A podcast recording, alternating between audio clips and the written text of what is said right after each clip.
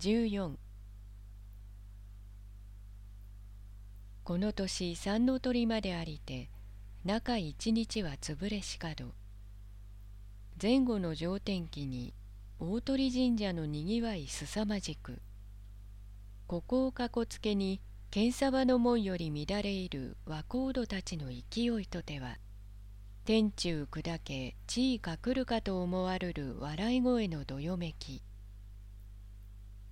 中野町の通りはにわかに方角の変わりしように思われて住町京町ところどころの羽橋よりさっさおせおせとチョキがかった言葉に人波を分くる群れもあり貸しの小店の桃さえずりより優にうず高き大間垣の籠城まで原価の声のさまざまに湧きくるような面白さは大方の人を思い出て忘れぬものにおぼすもあるべし翔太はこの日日がけの集めを休ませもらいて三五郎が大頭の店を見舞うやら団子屋の清高が愛想げのない汁粉屋を訪れて「どうだ儲けがあるかえ?」と言えば「翔さんお前いいところへ来た。俺があんこの種なしになってもう今からは何を売ろ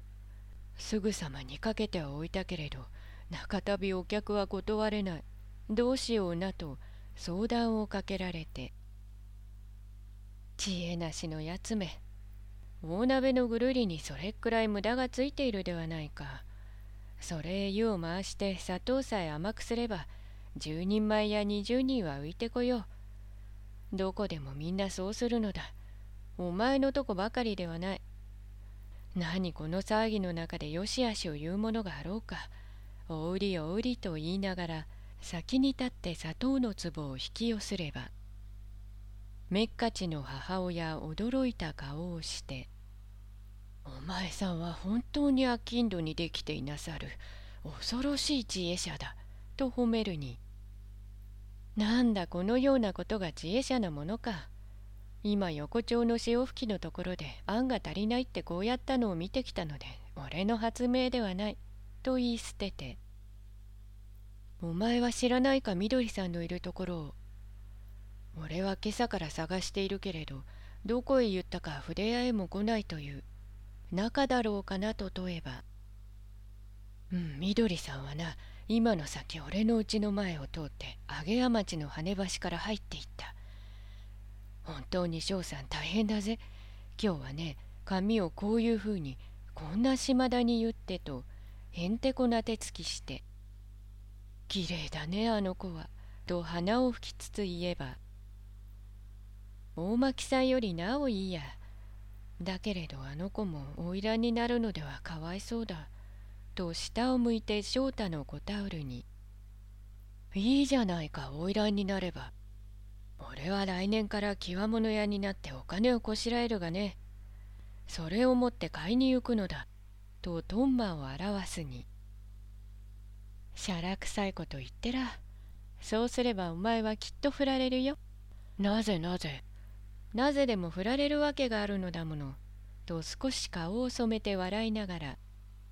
それじゃあ俺も一回りしてこようや。また後に来るよと捨て台詞して角に出て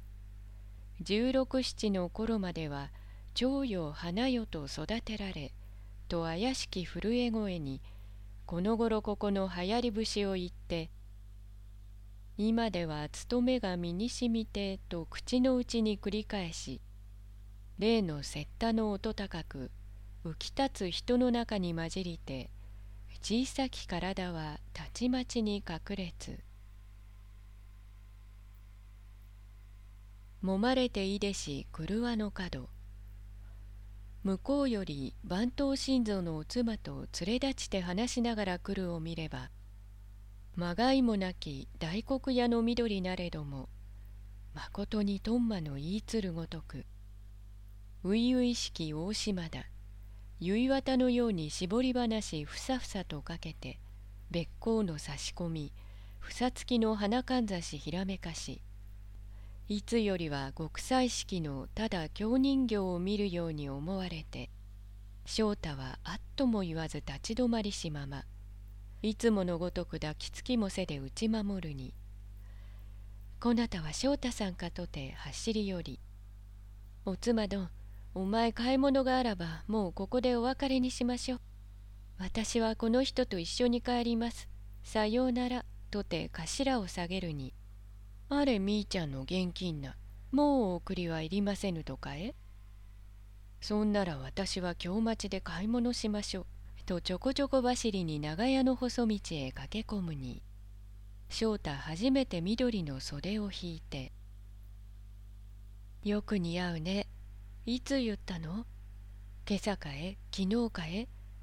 なぜ早く見せてはくれなかった?」と恨めしげに甘ゆれば緑打ちしおれて口をもく姉さんの部屋で今朝言ってもらったの。私は嫌でしょうがない。